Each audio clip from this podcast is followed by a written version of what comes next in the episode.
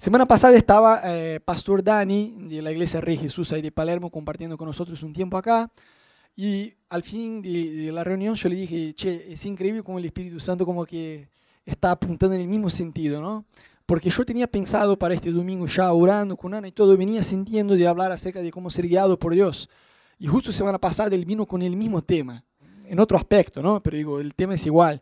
Y al final yo le dije, che, es increíble como el Espíritu Santo cuando quiere hablar de un tema como que una y otra vez trae el mismo tema, ¿no? ¿Cuántos saben que es un tema bastante importante como ser guiados por Dios? A ver, ¿cuántos quieren ser guiados por Dios? Entonces de eso vamos a hablar hoy.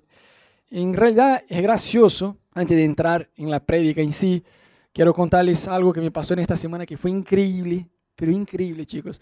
Y, de verdad, eh, bueno, tiene todo que ver con la prédica, ¿no? De cómo Dios nos guía. ¿Qué pasa cuando Dios nos guía? Situaciones que uno ni siquiera imagina.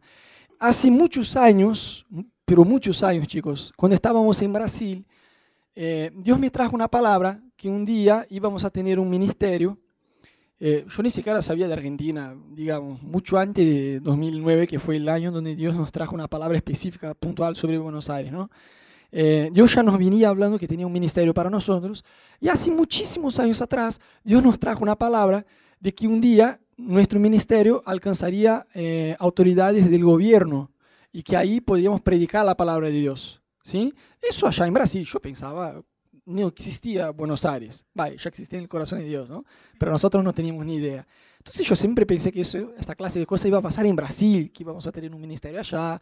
Ustedes ya conocen nuestra historia, ya saben que en 2009 eh, Dios nos trajo una palabra, en 2012 cambiamos a Buenos Aires. Y bueno, yo nunca prediqué a ninguna autoridad del gobierno allá en Brasil. Entonces, cuando cambiamos acá, yo empecé a decir, ah, entonces aquella palabra tiene que ver con Argentina, ¿no?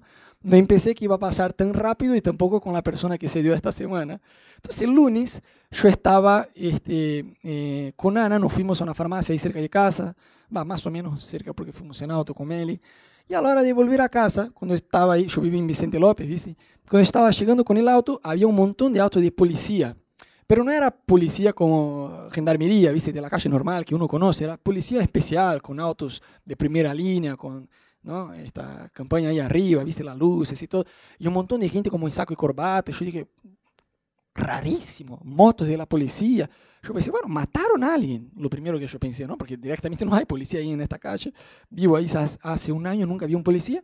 Entonces cuando bajé del auto le pregunté, me acerqué a una, una policía y, y, había dos chicas ahí de la policía. Yo le pregunté, che, ¿qué onda? ¿Qué, qué pasó? Digo, no, nada, control. Yo miré a Ana y pensé, ah, bueno, control. Hace un año que yo vivo acá, nunca vi un policía, hay 50 policías acá. No le dije a ella, digo, ah, bueno, gracias. Pensé, bueno, no me quiere decir, bueno, me quedé, me, volví más curioso, ¿me entendés? Entonces me acerqué a un vecino como estas viejas que hace chune, ¿viste? Che, ¿qué pasa? Con un vecino que ni siquiera conocía del edificio al lado, dijo, Macri está acá en el edificio, eh, el edificio pegado al mío, ¿no? Yo escuché como que no, no, no, mucho no lo creí, ¿me entendés? Porque viste que vecino a veces tiene estas cosas, que la vieja que dijo que Michael Jackson resucitó y está ahí. Entonces yo escuché, bueno, Macri está ahí pensé, mm, ¿qué, qué, a ver, ¿qué va a estar haciendo en este edificio acá al lado? Pero me pareció raro la cantidad de policía. Entonces por ahí pensé, bueno, no es Macri, pero qué sé yo, es alguien del gobierno o alguien famoso, qué sé yo, me pareció rarísimo. Entonces fui caminando y, yo le pregunté a Ana Amor, ¿tenemos una tarjeta de la iglesia? Y ella dijo, sí, sí, sí, sí. Bueno, dame dos. Me dio dos. Yo pensé, bueno, por las dudas, qué sé yo, ¿no? Pasamos frente al edificio, yo miré, realmente había autos de primera línea y todo. Yo pensé, está bastante guardado el edificio, ¿eh? El, eh, edificio pegado al mío, el vecino. Entonces yo pensé, bueno, si estuviera ahí está bien, pero tampoco me da para estar ahí esperando al tipo, ni siquiera sé si es verdad, ¿me entendés? Entonces pensé, bueno, si se diera, está bien, pero vamos a la farmacia.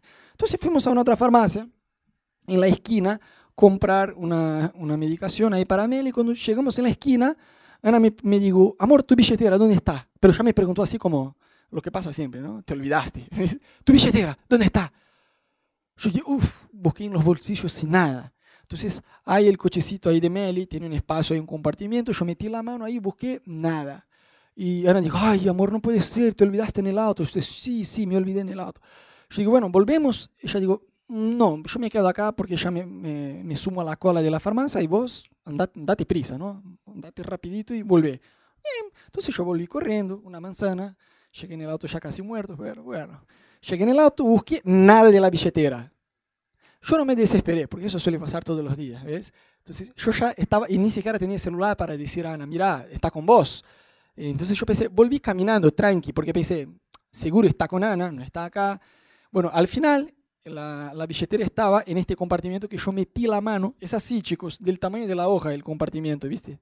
De ancho. Yo metí la mano de un lado a otro, no encontré la billetera y pensé que estaba en el auto. Bueno, como ser guiado por Dios, ¿no? Para mí como un ángel me cegó ahí, bueno, andate a tu auto.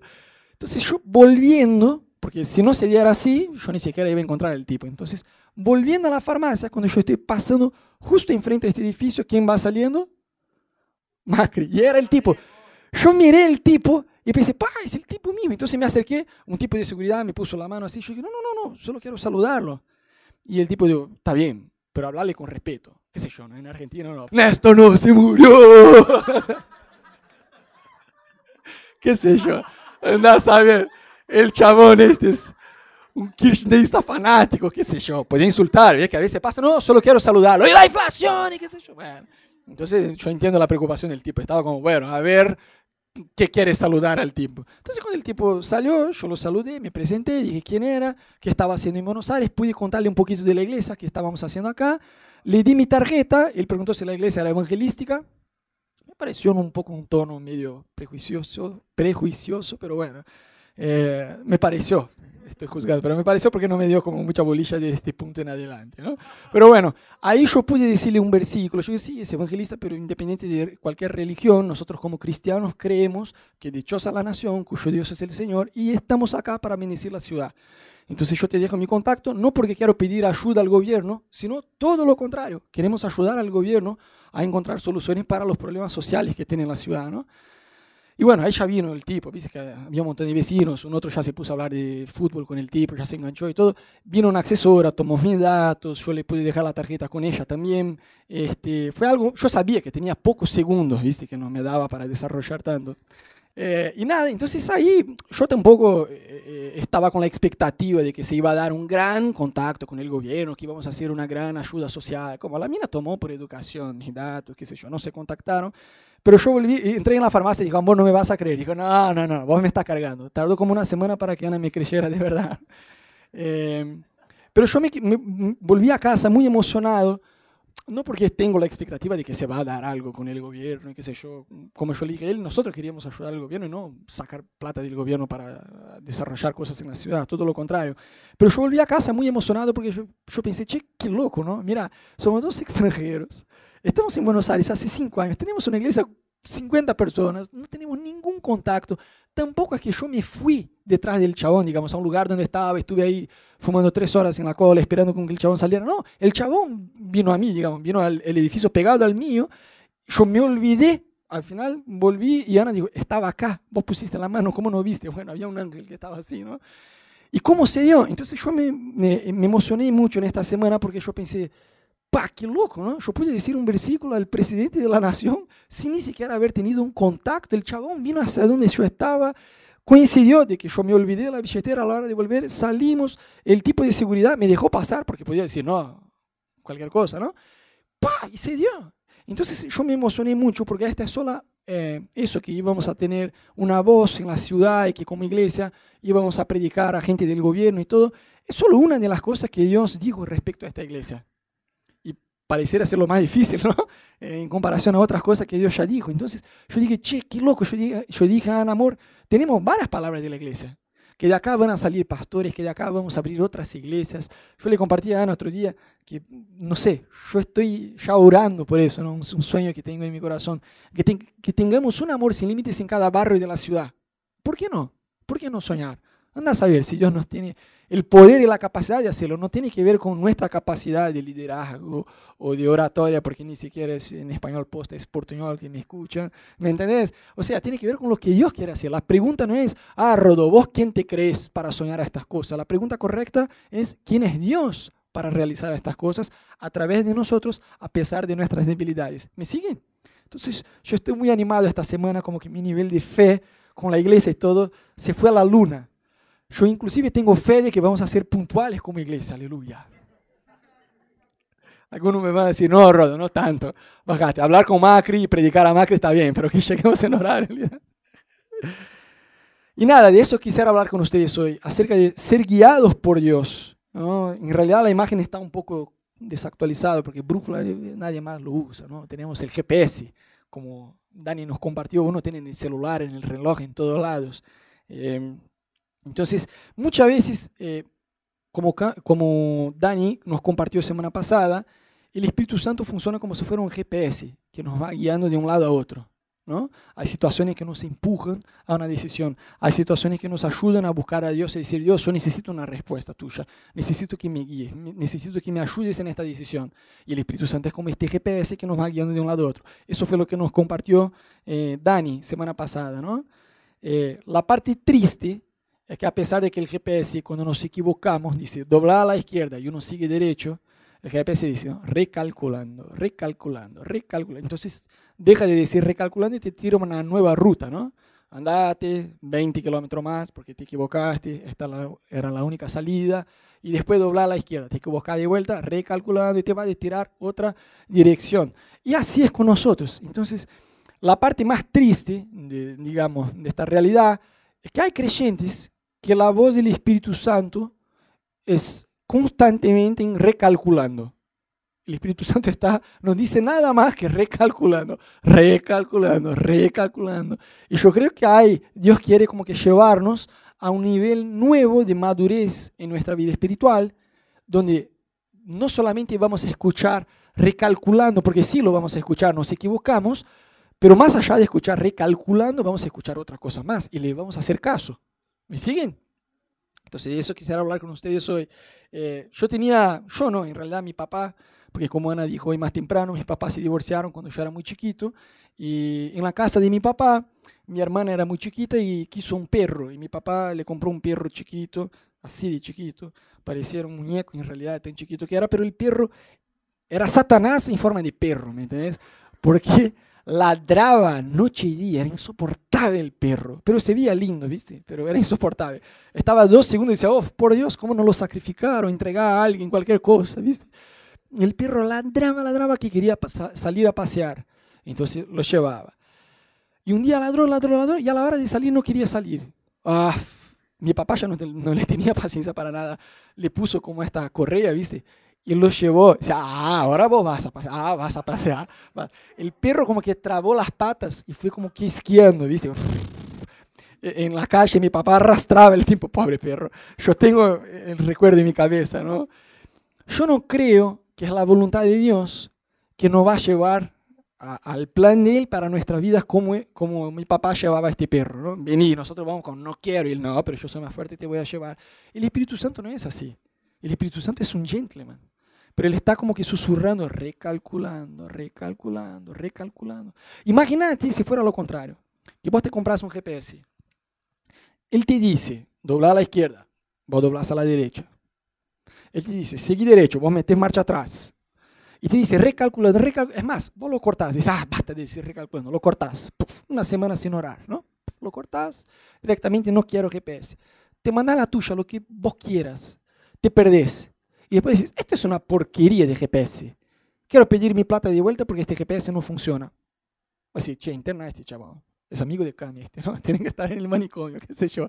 Es loco, no, no le da. No tiene todos los jugadores en la cancha, como decimos acá en Argentina. Te va uno iba a pensar eso, ¿no? ¿Por qué? Porque compró, funciona, pero no le hace caso. El Espíritu Santo es igual.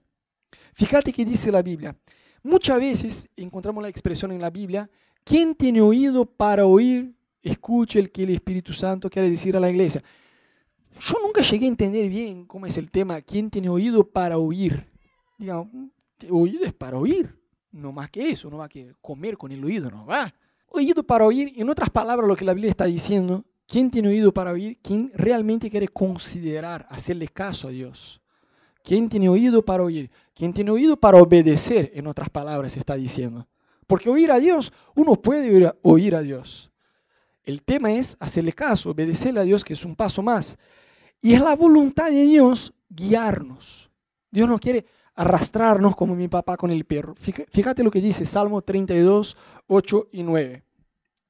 El Señor dice, yo te instruiré, te mostraré el camino que debes seguir y te daré consejos y velaré por ti. No seas como el mulo o el caballo que no tienen discernimiento y necesitan un freno y una brida para mantenerse controlados. ¡Wow! Fíjate cómo es el tema de ser guiado por Dios en la Biblia. Yo te instruiré. Entonces, hay tres cosas que Dios nos está diciendo, que nos va a instruir, que nos va a mostrar el camino que debemos seguir y que nos va a dar consejos y va a velar por nosotros. Entonces, Dios no quiere agarrarnos a fuerza. Yo soy Dios, yo soy todopoderoso, vos debes venir y hacer eso. No va. Dios no funciona así. Dios es un eterno gentleman. Uno a veces pierde la paciencia, ¿no? Ya, basta, ya no doy más y ahí ya cualquier cosa. Pero Dios no es así. Dios nos guía acorde a su voluntad, pero espera que nosotros entremos en un lugar de rendición. Pasa que muchas veces nosotros no, no nos rendemos a la voluntad de Dios por no confiar en Él. Viste que a veces tenemos unas ideas religiosas desubicadas, como, no, capaz que si yo me entrego a Dios, Dios me va a pedir todo, que yo salga de trabajo, que yo vaya a la Villa 31 a ayudar a los pobres y hacer eso de mi vida. Y vos decís, ¿de dónde la persona sacó este, este disparate, digamos, no? Dios no es así. Dios no es así. Uno tiene una idea a veces de una vida franciscana. Y dice, no, si, si yo me entrego a Dios, Dios me va a pedir para renunciar. Eso, eso. Y la persona va a decir, para quizás estas cosas que vos pensás que Dios te va a pedir para renunciar, sea parte del plan de Dios. Porque el plan de Dios en nosotros muchas veces empieza con un deseo. Yo a veces charlo con personas y eh, le comentaba a Uli ¿no? esta semana que es gracioso que a veces yo charlo con personas y vos le preguntás, ¿y vos tenés ganas de ser pastor? No, no, no, no, no, no. Yo no quiero ser pastor de ninguna manera. Pero ¿qué tenés en tu corazón? Y ahí empieza a decir un montón de cosas que tienen todo que ver con la vida de un pastor. Y así, a ver, vos tenés una idea de ser pastor, de saco y corbata, como, ¿no? No, funciona así. Entonces, muchas veces el Espíritu Santo nos conduce, nos guía, acorde a su voluntad, ya empezando con un deseo. Y es un deseo bueno. Muchas veces nos, nosotros como que ignoramos el GPS del Espíritu Santo que dice doblar a la izquierda, que decimos, no, pero la ruta me parece fea, acá creo que es mejor. Porque no confiamos en Él. Si realmente confiamos, Él dice doblar a la izquierda, doblamos a la izquierda. Si Él dice seguir derecho, 30 kilómetros, 30 kilómetros, voy a seguir derecho.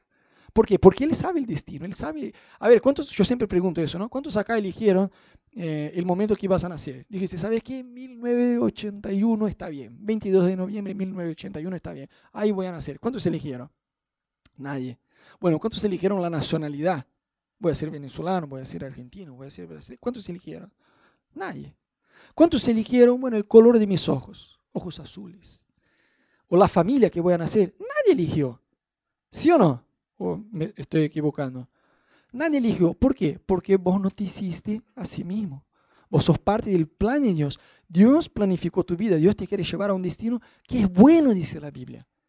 Y debemos creer en eso. Pasa que a veces decimos, no, yo tengo mi carrera, yo tengo mis planes, yo tengo ya mi vida toda planificada. Y entonces empezamos a orar para Dios bendecir nuestra vida, en lugar de rendirnos a Él, a, a la vida que Él tiene para nosotros. Yo siempre digo que no hace falta pedir que Dios eh, bendiga tu camino, sino que andemos en el camino de Él que ya es bendecido. Y es muchísimo mejor que el nuestro. Chicos, pero muchísimo mejor que el nuestro. Yo jamás, pero jamás me imaginé viviendo en otro país, aún menos en, Argentina, en Buenos Aires, jamás me imaginé a frente de una iglesia, jamás, jamás, es algo que ni siquiera se me ocurrió en pensamiento, ¿me entendés? Y hoy lo disfruto un montón me alegra un montón. Yo te aseguro que no hay nadie acá más realizado que, que, yo, quizás tanto cuanto, pero más, yo te aseguro que no. Me encanta vivir en Buenos Aires y hacer todo lo que yo estoy haciendo. Pero todo eso es una consecuencia de ser guiado por el Espíritu Santo. Amén. Fíjate, Romanos 8, 14. Todos los que son guiados por el Espíritu de Dios son hijos de Dios. Son hijos de Dios. En Brasil tenía como por muchos años eh, campañas evangelísticas en algunos lados. Eh, y fuimos a una ciudad en Brasil que se llama eh, Vitória, en Espíritu Santo, la provincia. Mira qué bendecida la provincia. Y ahí teníamos como una campaña de un mes de haciendo evangelismo con la iglesia, qué sé yo. Y fue muy gracioso que un día estábamos ministrando en una iglesia y el papá Diana, que es el pastor que estaba encargado de este grupo, dijo, mira, necesito que alguien vaya a buscar comida para el equipo y vuelva, qué sé yo. Eh". Así que terminemos acá la presentación. Yo dije, está bien, fui con dos amigos más. Eh, uno de ellos más o menos, y cuando yo digo más o menos, literalmente más que menos que más, conocía la ciudad, así, muy por encima. Y el chabón salió y ahí nos fuimos al lugar donde teníamos que buscar eh, la comida. En aquel tiempo no había celular, es decir, había, capaz que en China ya se usaba, ¿no? pero en Brasil ¿ves? los chinos siempre están un paso a frente. Eh, pero no era, digamos, una realidad muy fuerte allá en Brasil el tema este de que uno tenga un celular. ¿no? Era algo que uno se manejaba por mail, teléfono fijo, cualquier cosa menos celular. Entonces nosotros salimos, no había celular en aquel tiempo, fuimos al lugar de la comida y a la hora de volver, como que había algunas calles que estaban cortadas, el chabón tuvo que cambiar el, el rumbo y nos perdimos. Y nos perdimos, tenía, me acuerdo que tenía poca nafta. Yo le decía al, al chico como un chiste, ¿no? bueno, de hambre no nos morimos porque ya tenemos la comida acá en el auto, ¿no? Pero estábamos recontra perdidos. El tipo era el, el, que manejaba, era el único que tenía más o menos una idea por ahí del barrio, ni siquiera de la ciudad, digamos, ¿me entendés? Más o menos como Roberto acá en Buenos Aires, estaba más o menos así ubicado. Eh, y bueno, llegó un punto que decimos, mira, frena el auto, ya está. Y el chabón que estaba manejando dijo, mira chicos, tenemos poca nafta, no hay forma de comunicarnos con el equipo que está allá en la iglesia, ellos necesitan comer, está bien que nosotros tenemos comida, pero necesitamos encontrar la iglesia. Era una calle, era en un lugar también rarísimo, ¿viste? Tampoco era una calle principal, tenía que tener la maña para llegar ahí. Él dijo, tenemos poco tiempo, ya no nos da la nafta para estar intentando de acá para allá, no tenemos plata, nada, un garrón. Y nosotros oramos, dijimos, Jesús, el único que no, es, no tiene interés de que realmente lleguemos a este lugar es Satanás. Vos no querés guiar. Vos conocés esta, esta ciudad mejor que cualquier ingeniero que la planificó. Llévanos a esta iglesia. Llévanos allá. Y en realidad creo que ya nos habíamos alejado bastante, porque como que tardó casi 30 minutos para llegar de vuelta a la iglesia. Y él, hicimos la oración juntos los tres. Eh, él prendió el auto, yo ya me agarré un sándwich porque no estaba con tanta fe así. Bueno, si ellos se quieren morir de hambre, problema de ellos. Yo estoy perdido, pero me voy a morfar uno, ¿no? Y mientras iba comiendo, el chabón iba compartiendo, mira, tengo ganas, decía así, tengo ganas de doblar a la izquierda. Yo miraba el otro y decía, doblar. Por ahí yo siento de ir como algunos kilómetros a lo que el Señor te guía. Amén, ya oramos.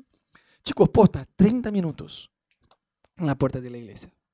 Yo dije, wow. Fue, de verdad, chicos, fue una experiencia increíble, porque el chavo no conocía la ciudad, ¿me entendés? O sea, nos perdimos mal. Hicimos una simple oración, Señor, ayudarnos. Imagínate si el Señor dijo, no, yo quiero que ellos estén en ayuno. Aleluya, ellos sí, yo no, está todo bien. Dios nos quiere instruir, Dios nos quiere guiar.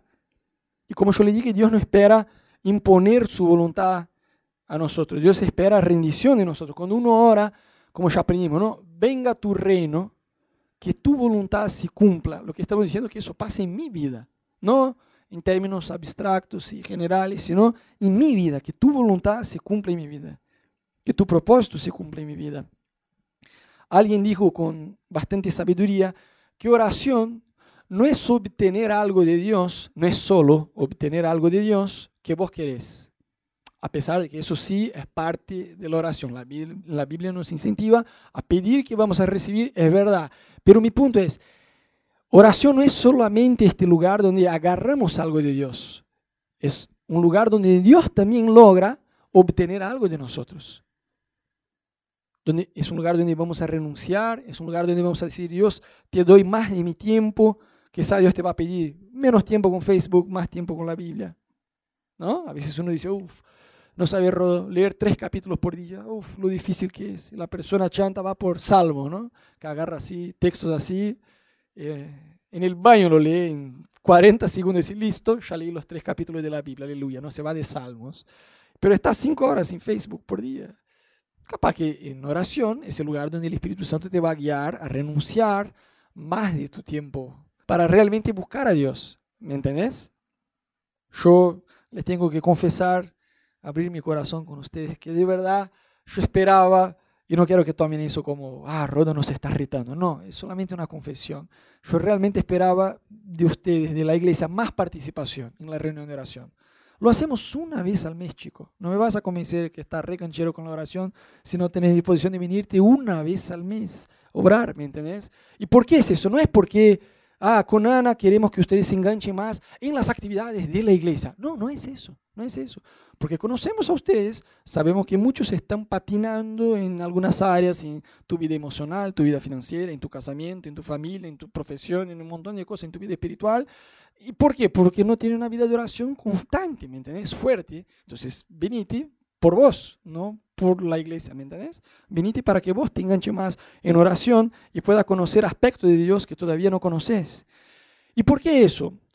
Como yo les dije, hoy estamos hablando acerca de ser guiados por Dios. Y quizás vos decís, pero Rodo, yo tengo preguntas a Dios. Está bien que está la Biblia y que la Biblia habla de un montón de cosas, pero yo tengo preguntas puntuales que no están ahí en la Biblia. No sé, yo siempre digo, ¿no? Que peor que puertas cerradas es tener muchas puertas abiertas. Porque uno dice, uff, ¿a dónde entro? Al estar cerrado, estar cerrado, está cerrado. No te da, ¿cómo vas a abrir? No te da. Pero se abren tres puertas. Pues decir, puff, y ahora tengo que elegir, y ahora es peor que tener puertas cerradas, ¿de acuerdo? Uno se vuelve más confundido. Dios nos quiere guiar. Entonces, sí, hay instrucciones en la Biblia que son generales. No maten, por favor, chicos, no maten. No roben, no mientan. Son instrucciones generales. Pasa que muchas veces nosotros no correspondemos a Dios en la instrucción general, por así decir, pero, pero queremos que Dios nos hable instrucciones puntuales, específicas. Por ejemplo, eh, la Biblia dice, el que no trabaja, que no coma. Bastante fuerte, ¿no? El que no trabaja, no coma. O sea, es una clara instrucción de que debemos trabajar. Ahora, ¿dónde? Me abrieron dos oportunidades, tres, aleluya. ¿En cuál? ¿Cuál debo aceptar? Eso ya no está en la Biblia. Aceptar la propuesta de... No, no está. Dice que tenés que laburar, pero no te dice dónde tenés que laburar. Ahí vos tenés que buscar a solas con Dios. ¿Qué onda? ¿Cuál es la puerta que vos me vas a abrir? Es una instrucción personal. ¿Me siguen? Estas son instrucciones personales. Pasa que la Biblia dice que debemos ser fieles a Dios en lo poco, que sobre lo mucho lo vamos a hacer. Pasa que nosotros fallamos así olímpicamente en lo poco y esperamos que Dios nos va a revelar el mucho. El chabón escucha día tras día cómo tratar a la esposa y lo ignora así a full, no le hace caso a Dios. Y después va a cerrar un negocio en el trabajo y dice, uh, Señor, dame tu ayuda, dame tu orientación, necesito que me diga. No, para. Ignorás por completo una instrucción muy clara de Dios y después buscas, ¿cuántos solemos hacer? ¿No? Algunos. Y hay cosas que muchas veces uno trata de transferir la responsabilidad hacia Dios. Ya hablamos de este tema, no se preocupe, no voy a repetir ¿no? por cuarta vez eh, la prédica esta de transferir la responsabilidad. Hicimos una serie de tres mensajes con este tema de no culpes. Está en, en la página de la iglesia, amorsinlimites.tv, ahí pueden entrar, está en YouTube. Tenemos una serie de tres mensajes acerca de no culpar a Dios, no culpar a los demás y no culpar al diablo. No es que lo queremos bien, pero se trata de madurar y no transferir la responsabilidad, inclusive al perro. Entonces, aclaremos el tema. Pero muchas veces uno transfiere para Dios una decisión. Dios, como yo dije, es un gentleman. No va a instruir, pero no va a decidir por nosotros. Hay cosas que Dios nos da la libertad para elegir. ¿Me siguen? Dios nos da la libertad. Por ejemplo, trabajo, trabajen, ¿a dónde? Vos podés buscar en Dios. Congreguen, ¿a dónde? Eso tenés que buscar en Dios. Muchas veces se casen o no, pero ¿con quién? La libertad es nuestra. A ver, ¿cuántos están en el estado civil clamando? Levanten las manos. Bien, bien, bien. ¿Cuántos están en el estado civil ya sufriendo? Levanten la mano. ¿Ves? A veces uno tiene conceptos recontra equivocados. Ahora quiero hablar con bueno, los que ya se casaron. Chao, ya tomaste tu decisión, debería haber pensado antes. Los que no se casaron, los que no se casaron todavía, con vos yo quiero hablar ahora. Chicos, abandonen la idea que va a bajar un ángel del cielo y te va a decir, esta es la persona correcta. Yo entiendo el deseo de no equivocarse. Yo lo tenía y de hecho no me equivoqué, por Dios. Pero, pero, ojo, hay mucha gente, yo tenía esta duda, porque a veces espiritualizamos tanto las cosas en la iglesia. No, porque el Señor te va a revelar, va a venir un profeta del cielo y te va a decir, es ella. Y no es así. A veces uno espiritualiza demasiado las cosas. ¿Me siguen? La Biblia es absurdamente clara respecto a este tema. Yo tenía la duda, ¿Dios elige o yo elijo? Fíjate, Primera de Corintios 7:39. La mujer está ligada a su esposo mientras él vive. Pero si el esposo muere, ella queda libre para casarse con quién?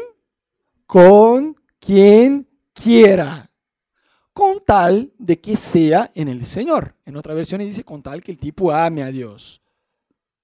Algunos por ahí van a ser tan, eh, algunas iglesias por ahí van a ser tan como que eh, legalistas que van a decir, no, con que quiera el Señor. No, no, no, no, no. Con que quiera vos. Vos te vas a acostar con el tipo, vos vas a estar con el tipo, no el Espíritu Santo. Es una decisión tuya. ¿Me entendés? Incluí el Espíritu Santo. Busca, fíjate cómo es la vida de la persona, fíjate cómo trata a los papás.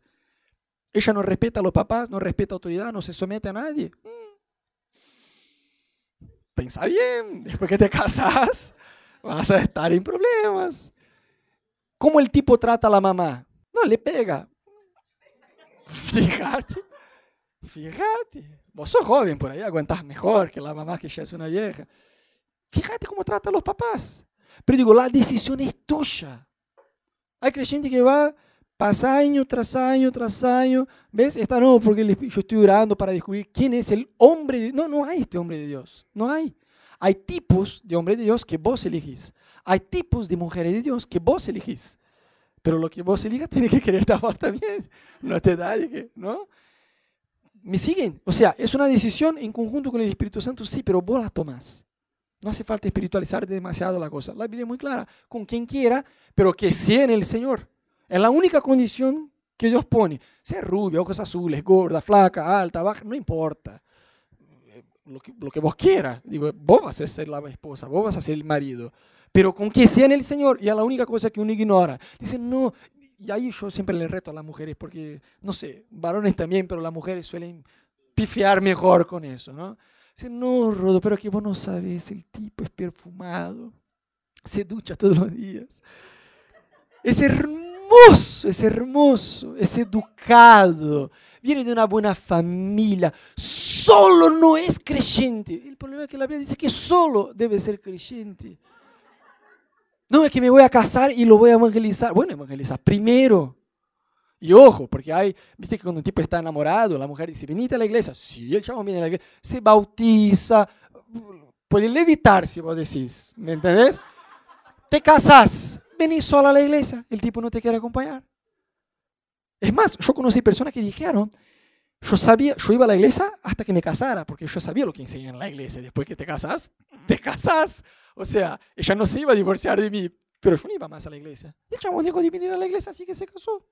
Entonces, fíjate bien, ¿cómo es el chabón? A ver, uno se percibe como realmente la vida espiritual del otro, ¿me entendés? No esté contente solo, ah, bueno, yo trajo al tipo a la iglesia, está ahí como mono mirando el techo mientras alabamos porque no tiene esta relación con Dios. Fíjate cómo es la vida del tipo, fíjate cómo es la vida de oración, fíjate. Yo siempre desafío a los jóvenes que están solteros a hacer una lista de características de la persona que se quieren casar, desde características físicas, rubio, ojos azules, ¿no? Gracias por este, alto, ¿no? O petizo, no sé, por ahí. Pero más allá de las características físicas, también características de carácter, de personalidad, características espirituales. A veces todo coincide, menos el propósito, ya no da. El tipo quiere ser ingeniero y la mina quiere ser misionera en África. Está bien, es hermoso, es de Dios, viene de buena familia, es creyente. Yugo desigual no es solo cuando uno es creyente y el otro no yugo desigual en propósito. Va a llegar un punto que el tipo va a decir, mira, vos, olvídate África, yo soy un ingeniero, vos vas a ser la mujer del ingeniero, listo, no me voy a África. O el chabón va a decir, chao carrera, me voy a África a cuidar a los niños pobres porque quiero ser misionero allá. Porque mi mujer quiere y yo la quiero seguir. ¿Me sigue? O sea, si no hay, si no coincide el propósito, no da. Entonces, chicos, la decisión de casarse con alguien, no la espiritualice. Vos tenés que decidir. Vos. No soy yo, como tu pastor, no te voy a decir, ah, casa, yo siento paz. Camilo, yo siento paz de que te case con, con esta. Con... No, no, no, no, no. Vos tenés que decidir, la decisión es tuya. ¿Me entendés? Ana no te va a decir, ah, casate con este. Yo siento que. No, no, vos tenés que sentir. Es tu decisión. Decisiones personales no traen consecuencias colectivas. ¿Ves? ¿Me entendés? Es una decisión tuya, con Dios, pero es tuya. No que el Espíritu decida por vos. Amén. Confía que Él te va a guiar. Vemos en Ezequiel, en el libro de Ezequiel, la Biblia muestra que hay un río de Dios. Y la Biblia muestra que hay niveles que uno puede ir. Podemos ir, entrar en el río de Dios en la altura de los tobillos, en la altura de las rodillas, en la cintura, o podemos ir a un nivel donde no se puede ir caminando, que ya estamos tan profundos que tenemos que ir buceando, ¿me entendés? O sea, lo que yo entiendo con eso es que no es el río de Dios que va a invadir tu vida, sino que vos necesitas invadir el río de Dios. ¿Me siguen? Cuando hablamos de reconocer a la voz del Espíritu Santo, porque uno dice, Rodo, yo quiero ser guiado por el Espíritu Santo, pero yo no escucho directamente nada. El recalculando, el doblar a la izquierda, doblar a la derecha, no escucho, directamente no escucho. Si está recalculando, no estoy, no estoy oyendo nada, absolutamente nada. Eh, yo tengo un, pastor conocido en Brasil que, que decía que en la iglesia de él llegó un tipo cuando él ministraba respecto a este tema, ¿no? Y dijo, pastor, no hay sordez, sordez está bien dicho, sordera. No hay sordera natural, sí. Yo creo que espiritualmente yo sufro de una sordera. Y en este momento el Espíritu Santo le trajo una palabra de ciencia al pastor y dijo, pregúntale a él, ¿cuántas veces se despierta a las 3 horas de la mañana? el pastor le dijo, a ver, dime una cosa, ¿hace cuánto que te despertas a las 3 horas de la mañana? El tipo ya miró al pastor como, que es un brujo, ¿no? ¿Pero qué? ¿Hace cuánto? No, ya hace como dos semanas. Y dime, ¿qué pasa? No sabes, pastor, yo me despierto a las 3 horas de la mañana. ¿Y, qué haces? No, yo miro el reloj 3 de la mañana, siempre, hace dos semanas. ¿Y qué sentís? Unas ganas de orar. ¿Y qué haces? Ah, 3 de la mañana, yo me mm, doy la vuelta y duermo. Si vos no sufrís de sordera espiritual, vos sufrís de burrez espiritual. Porque a veces uno espiritualiza demasiado las cosas. ¿Viste este pensamiento que se te cruza mientras vas a dormir y dices, uy, hoy todavía no leí la Biblia? A ver, vamos por eliminatoria. Vos pensás que Satanás se convirtió y te quiere ayudar a leer la Biblia, punto uno. Mm, no creo. Vos pensás que es tu carne, que querés solamente a la cama y dormir, tampoco lo creo. ¿Quién sobra? El amigo invisible, no. El Espíritu Santo. Pasa que uno quiere escuchar la voz de Dios como, Hijo mío, andate a leer la Biblia hoy. Y no funciona así. A veces como que tenemos una inmadurez a la hora de escuchar la voz de Dios porque pensamos que va a ser una voz audible. De hecho, nunca escuché la voz de Dios de una forma audible. Conozco gente que ya escuchó. Yo nunca escuché. Si, che, es una voz de varón, de mujer. ¿Cómo es la voz? No lo sé. Escuchar la voz de Dios, chicos, es algo absurdamente sencillo sencillo a punto de que pensemos que es algo de nuestra cabeza. Yo me acuerdo cuando hacía facultad en Brasil, hace muchos, bueno, no mucho porque si no me van a decir que soy viejo, hace algunos años atrás, este, yo hacía facultad en Brasil, me despertaba como un buen joven creyente, yo me despertaba temprano para orar, ¿no? Dios dame una novia, dame una novia, dame una novia, me quedaba como 59 minutos orando eso y después en un minuto que me quedaba, Dios bendice el día de hoy también, perdona mis pecados como estás clamando ahora, ¿no? Se levanta a las 4 de la mañana, estás clamando. Yo me despertaba temprano, y no me acuerdo cómo era algo, no sé, creo que era algo como 5 y media de la mañana, y yo estaba, le soy sincero, ¿no? Viste que hay devocionales, el tiempo de oración que uno va y que se abre los cielos, y vos tenés experiencias increíbles. Y hay devocionales que uno ora, ora, ora, y, ¿no? Y la cosa no va. Y yo estaba en un devocional de este, a las 5 y media de la mañana, yo estaba recontra cansado. Y yo estaba, viste, cuando uno empieza a orar, Señor, ayúdame, ayúdame, y ayúdame a acordar lo que yo estoy orando, porque ya tengo tantos sueños que ni siquiera me da para orar. Yo estaba así, en un devocional de estos, posta. Y yo estaba ahí, oh Señor, Señor, fuego, agua, viste, uno está orando cualquier cosa porque ya está repasado. Y yo caminaba para no dormir de tantos sueños que tenía. Y empecé a orar en lenguas, estaba ahí. Y se me vino como, un, como si fuera un pensamiento. Están estafando el auto de la vecina. Hay un ladrón abajo y está tratando de estafar, eh, robar eh, el sonido de la vecina, del auto de la vecina. Yo pensé, Rod está entre fuego, agua, vecino, entró ahí, qué sé yo. Pensé, cualquier cosa. Pero me quedé así, ¿no? Y de vuelta, se pasaron, no sé, como algunos minutos. Volvió con todo de vuelta. Hay un ladrón que está tratando de estafar el auto de la vecina. Yo pensé, Rodolfo, ¿qué fumaste? Estás reflejado. Volví a orar. Entonces, en la tercera vez volvió. Hay una, yo pensé, mm, ¿será que es de mi cabeza? Y mientras yo estoy filosofando, ¿será que es de mi cabeza? Escucho un, ruido de un vidrio que se rompe. Bueno, había un ladrón robando el auto en la vecina. Y bueno, fui a la ventana, miré, el chabón salió corriendo y listo, se lo llevó. Obviamente yo no le dije a la vecina, mira, en realidad todo eso no, no hacía falta pasar porque el Espíritu Santo me estaba diciendo, yo pensé que era de mi cabeza. Me quedé, me quedé callado, che, qué garrón, qué garrón. Dije, bueno, señor, perdóname, pobre vecina. No hacía falta que lo llevara en la radio, ¿no? Pero bueno, muchas veces nos cuesta porque tenemos una fantasía que escuchar la voz de Dios es algo así, ¡puff! explosivo muchas veces viene con una impresión, con una, con una sensación interna, de hecho es como un testimonio interno a nosotros. Entonces, yo te quiero desafiar de que vos te pongas las pilas a orar, a realmente a buscar a Dios. Si vos pones en Google, ¿por qué Dios no me ayuda? ¿Por qué Dios no me ama? ¿Por qué Dios no me quiere? ¿Por qué Dios no me escucha? ¿Por qué Dios no me contesta mis oraciones? Hay un montón.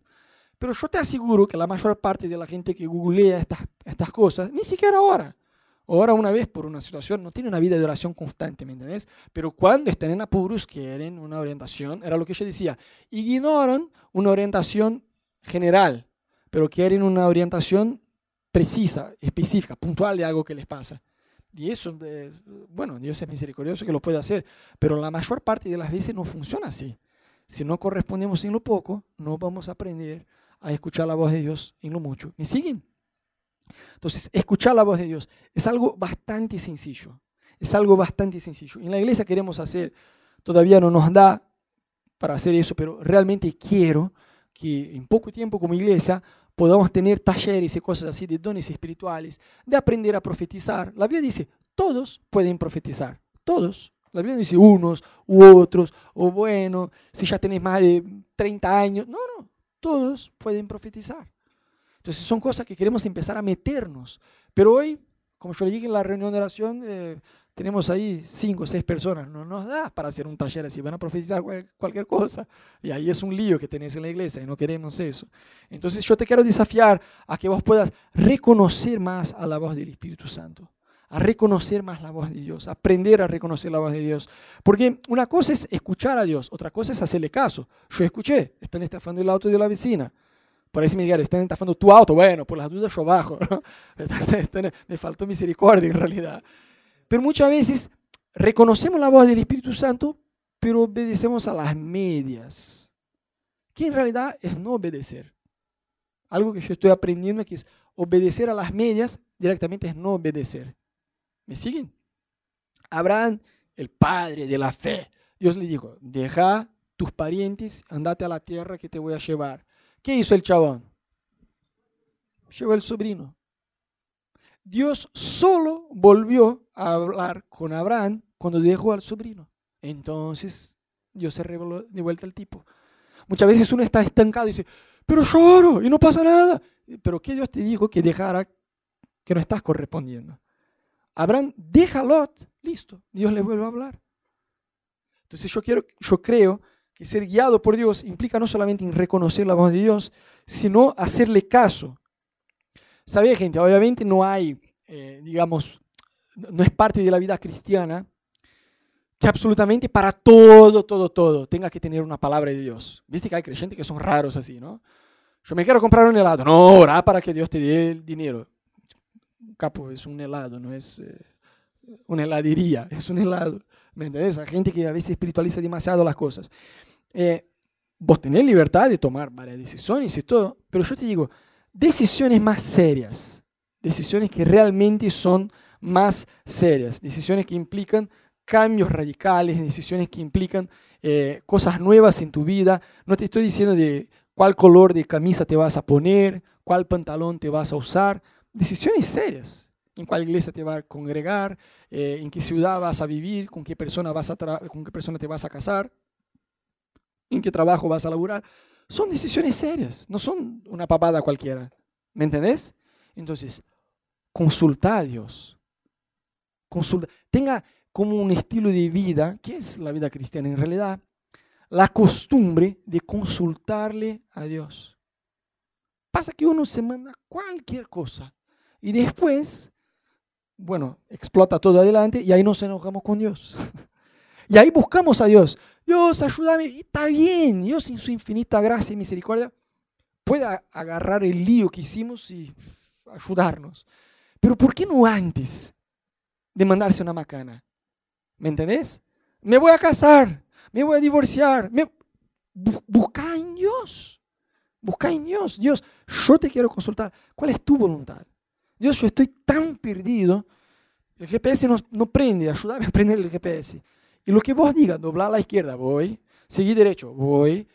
Y aunque tarde, voy a llegar al destino que vos tenés. ¿Por qué? Porque te estoy haciendo caso. ¿Me siguen? Por ejemplo, hay decisiones eh, generales. Por ejemplo, Dios nos trajo una palabra en Brasil. Bueno, eso fue algo específico. De venirnos a Buenos Aires, empezar la iglesia. Está bien, pero ¿y cómo? ¿Y en dónde? ¿Y cómo vamos a desarrollar la iglesia? La estructura de ella. ¿Cómo, cómo vamos a ordenar? ¿Qué eventos debemos hacer? ¿Cómo lo vamos a planificar? Son cosas precisas. Si yo no correspondo a Dios en lo general, sabemos que debemos orar a Dios. El pan nuestro de cada día, danos hoy. O sea, no vale, pero hoy lloré tres horas, así que tengo tres meses de vacaciones de oración. No da orar un poquito por día. Tenés tu tiempo a solas con, con Dios día tras día. Yo ya dije, no, un cristiano que no ora, que no tiene una vida de oración constante y creciente, va a ser un cristiano flojo que cualquier cosa que dicen se lleva de un lado a otro, por cualquier doctrina rara, ¿viste? Es alguien que no tiene fuerza emocional, cualquier cosa que le pasa es un garrón, una dificultad tremenda, algo que es una pavada. ¿Por qué? Porque tiene una vida de oración floja. Entonces yo creo que para ser guiados por Dios debemos tener como un estilo de vida ser, eh, consultar a Dios.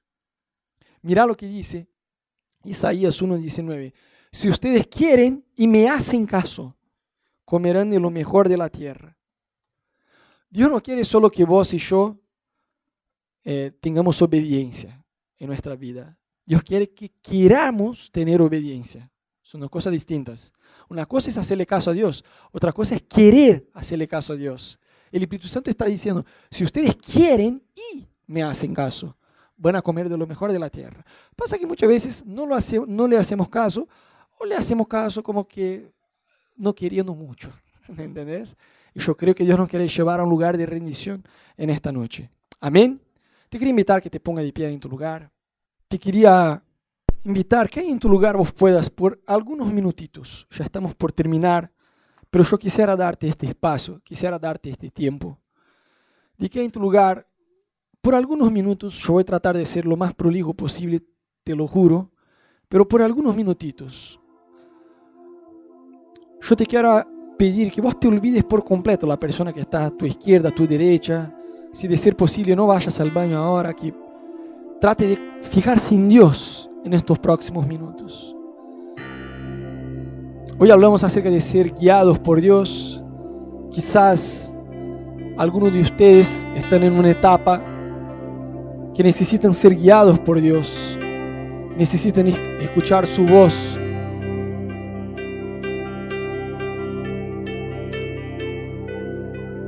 Entonces ahí en tu lugar, yo no conozco tu vida, no sé en qué etapa estás, no sé cuál decisión tenés que tomar, si hay algo puntual, pero yo siento en mi espíritu que hay personas que están acá en esta noche y vos estás como si fuera en una encrucijada de decisiones en tu vida, decisiones importantes. Y el Espíritu Santo es el principal interesado en ayudarte en este proceso para que la voluntad de Él se cumpla en tu vida. Quizás vos temes equivocarse, pero yo te quiero decir que Dios es lo más interesado en que vos no te equivoques. Si este es tu caso, de ojos cerrados ahí en tu lugar, todos, por favor, ojos cerrados, manos abiertas. Si vos te identificás con esta palabra decís, de decir, Rodo, es verdad, yo estoy en una etapa de decisiones en mi vida y yo no me quiero equivocar. levanta una de tus manos bien alto si tu deseo es ser guiado por Dios. Amén. Amén. Yo te quiero invitar, todos que levantaron la mano, que pasen acá frente a un cachito, me gustaría